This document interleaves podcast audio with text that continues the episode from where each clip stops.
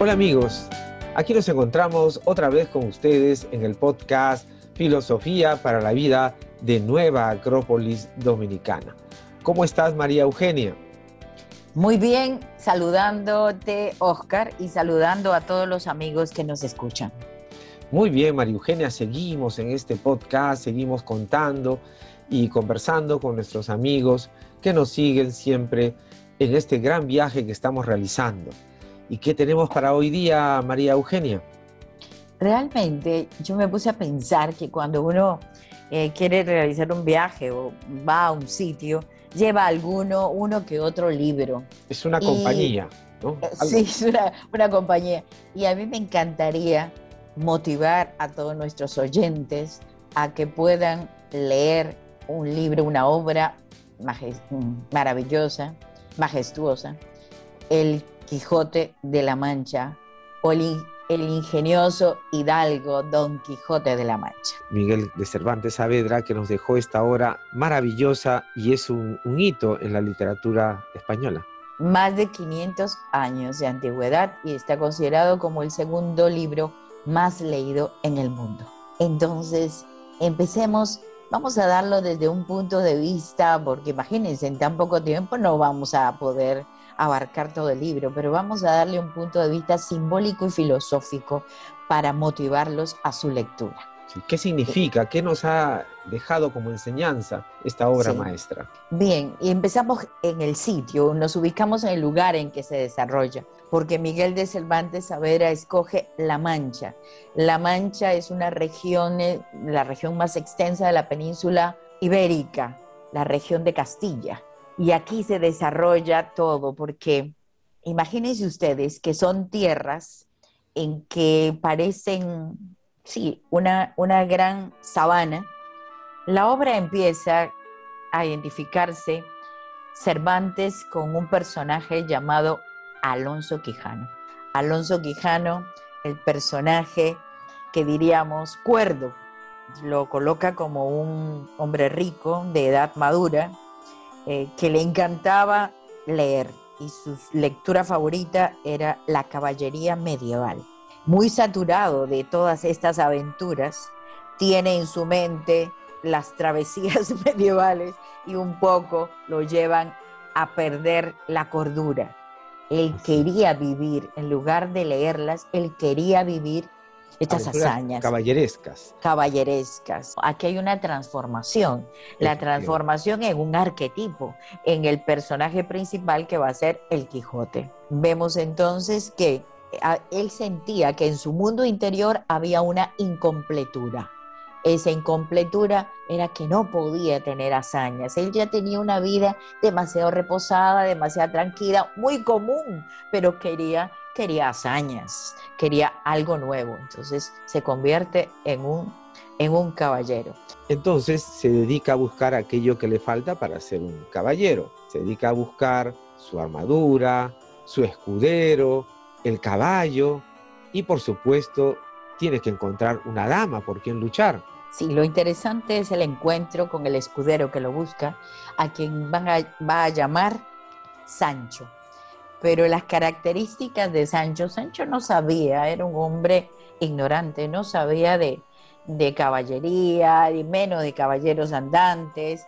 Bueno, era un hombre, como lo, lo, lo Cervantes lo pone, de una fisonomía, un hombre gordo, casi obeso, lo único que le interesaba era comer su queso manchego y beber su vino de Rioja. Y así el Quijote logra convencerlo, logra persuadirlo e invitarlo a, a esas hazañas. Y él pensaba conquistar muchas tierras, incluso el Sancho también decía, parte de las tierras van a ser mías. O sea que esa dualidad Quijote y Sancho, el Quijote la parte espiritual, guerrera, y Sancho la parte más, mm, material. digamos, más material, humana, humana, sencilla, que, sencillamente sigue a su, a su amo, sigue a su amo. Muy fiel escudero, por supuesto. Luego, la, la, la armadura que el escudero tenía que ayudarle a colocar, una armadura este hombre un poco flaco, alto, endeble, busca muchos elementos para construir graciosamente una armadura. El caballo Rocinante, un caballo también escuálido, eh, él hace un velatorio de todas sus armas y como correspondía, como correspondía un caballero andante, un velatorio de sus armas y una noche en vela para luego salir a cabalgar al día siguiente. Y hay un pasaje en la historia que sería bueno contar a nuestros amigos oyentes, María Eugenia. Sí, a mí me encanta este pasaje y es justamente eh, la lucha contra los molinos de vientos. ¿Por qué? Vemos que Cervantes era un hombre bastante culto y su cultura amplia lo llevaba a tener gran influencia de textos de la India. Y una de las deidades en la India simbólicamente era Shiva. Y él ve que Shiva es destructor transformador y coloca en el Quijote de la Mancha a los molinos de viento. Los molinos de viento con sus aspas que entran en movimiento, pero que el Quijote en su, en su sueño dice que era el gigante Fierabras. Entonces, él tenía que matar a ese gigante destructor que atacaba y, y dañaba a la humanidad. Al embestir al gigante Fierabras, ha quedado muy golpeado y Sancho va y lo recoge. Pero ¿Qué le dice? algo le dice ahí.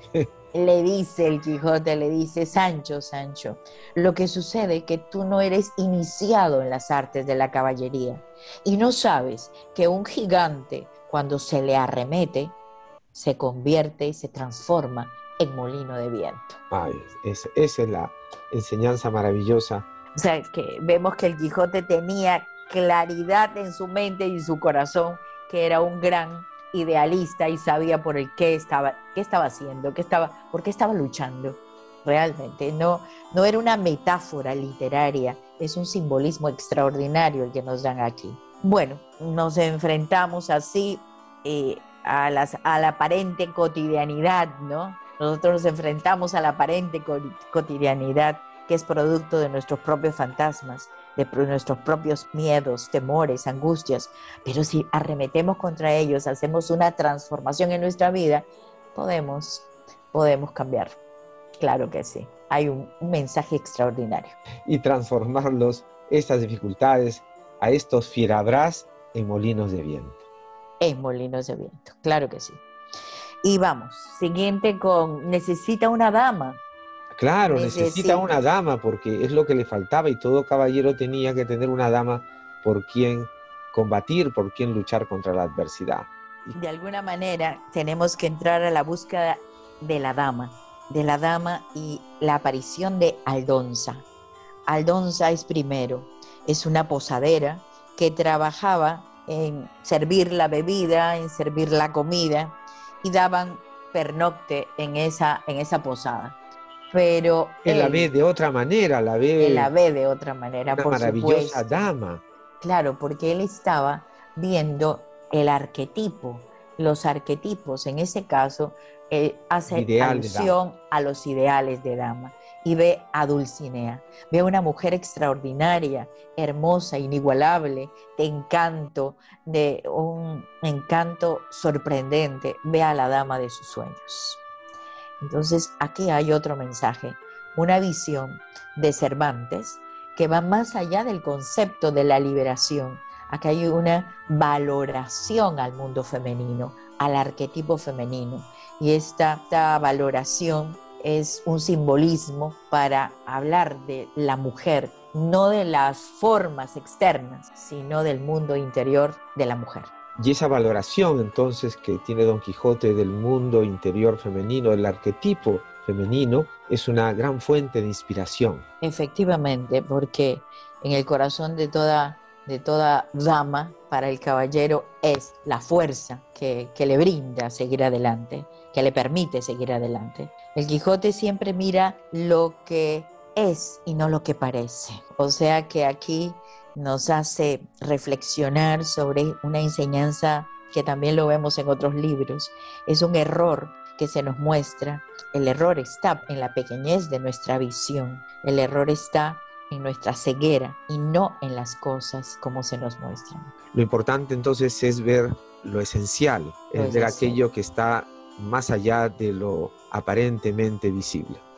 Vamos a ir a otro pasaje importantísimo que ya es muy cerca del final de la obra. Es una obra eh, bastante extensa, pero la lucha que... Hay muchas aventuras previas, ¿no? Sí, Hay muchas aventuras, previas. es importante que, que, todos ustedes lo lean paso a paso. La lucha con, con el caballero de los espejos. Esta lucha es por su identidad. Todo el mundo quería convencerlo que él estaba loco y que no era, el, Quijote, que era Alonso Quijano. Y él en esta, en esta lucha, en esta contienda, él comienza a gritar, no, no soy, no soy Alonso Quijano, yo soy el Quijote. Es una lucha que se prolonga un buen tiempo y de esto, la verdad, quedó muy deteriorado y ya próximo a morir pero seguía defendiendo su identidad, aquello que estaba en su alma. Entonces podemos decir, o algunos dirían, que ganó Alonso Quijano, que murió cuerdo y murió como Alonso Quijano. O también podríamos decir que enfermo, enfermó y muere. Y finalmente el hombre quedó en el cuerpo.